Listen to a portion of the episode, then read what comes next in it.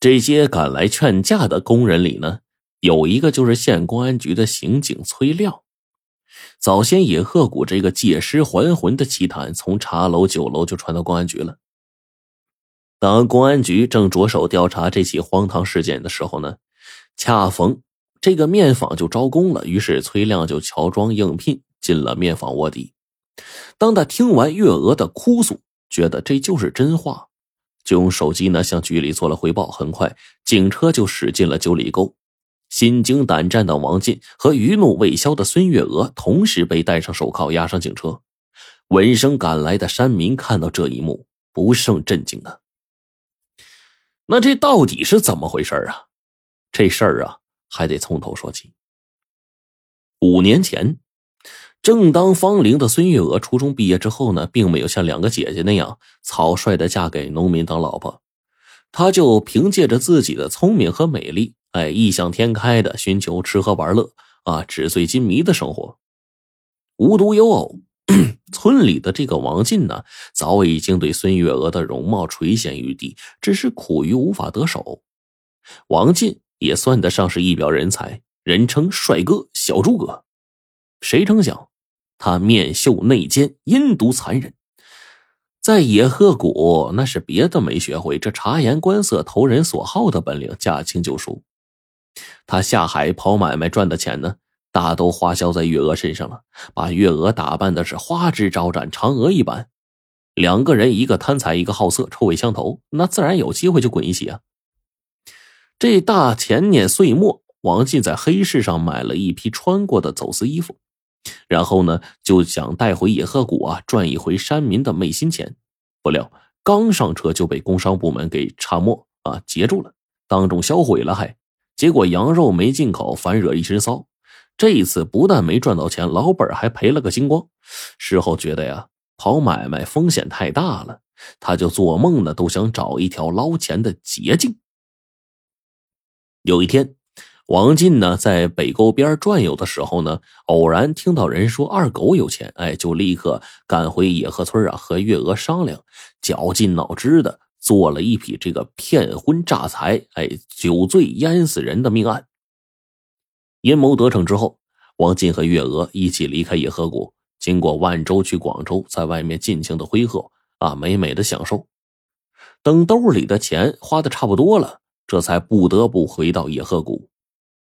那今年初夏的一天呢，王进呢在野鹤谷啊溜达的时候，无意中得知九里沟村陈启的女儿陈小娟前不久落水遇难了，然后啊，他又心生了一计，他就找到这个孙月娥，把怎么行诈的方法对孙月娥讲了。孙月娥听的是目瞪口呆呀，说：“你说的是那九里沟开面坊的人称陈百万的女儿陈小娟？怎么，你认识她呀？岂止认识啊，我还对他家里啊一清二楚呢。原来啊，前不久一天下午。”孙月娥呢，从镇上回村，在路口呢，就碰到初中时的一个男同学啊，正送一个姑娘上路呢。呃，这姑娘啊，就是陈小娟，是孙月娥男同学的这个恋人。哎，老同学见到月娥呢，回了野鹤谷，哎，就把陈小娟呢托付给他，让他们俩结伴而行。路上，月娥和小娟啊，很快就熟了。嗯，好客的小娟执意邀请月娥到他家做客。哎，月娥是欣然应允。那天正好陈奇老汉出门收款不在家，月娥就在小娟的卧室里安歇了一夜。王进听了月娥的介绍，既是既惊又喜。可是这时月娥却绷起脸说：“你你让我冒名顶替可以，可是进陈家之后，我怎么收拾陈老汉呢？”王进几乎是不假思索，从牙齿里轻轻的挤出一句话来：“很简单，就让他跟二狗一样。”孙月娥是摇了摇头啊，充满焦虑的说：“上次整二狗，一想起来就心惊肉跳的，不知道是酒里的药放的太多，还是二狗不胜酒力。我陪他在船头喝酒，他没喝几口就口鼻一出血，一下栽倒在河里。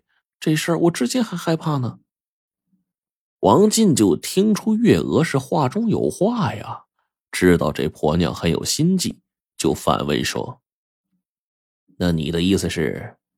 孙月娥就淡淡一笑说：“哼，陈老汉是年老病多，活不过两三年，咱先留着他。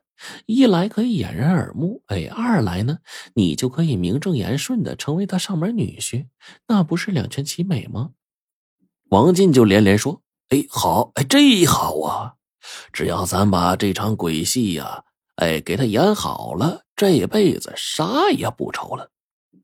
不过，这场鬼把戏好难演呐，呃，是难了些。”王进说完，又冒出一句文绉绉的词儿。难就难在李代讨江啊！就这样，这俩人呢，就利用野鹤古人的这个愚昧，编了这么一出闹剧，不仅使受骗的孙陈两家蒙在鼓里，还使野鹤谷呢罩上了一层浓浓的迷雾，更使冤死的二狗黄泉路上真相难明。这按说呀。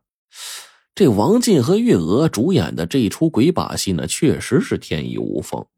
哎，殊不知啊，好色成性的王进竟会移情杨澜，使月娥震怒，以至于撕破脸皮，当众说出了真相。还这弄的呀，自己糊的灯笼自己戳破了，真是聪明反被聪明误。哎，不过呢，即使他二人不闹出来，这料定也是难逃法网。因为什么呢？因为这时候呢。这个刑警崔亮啊，其实已经开始着手侦查此案了。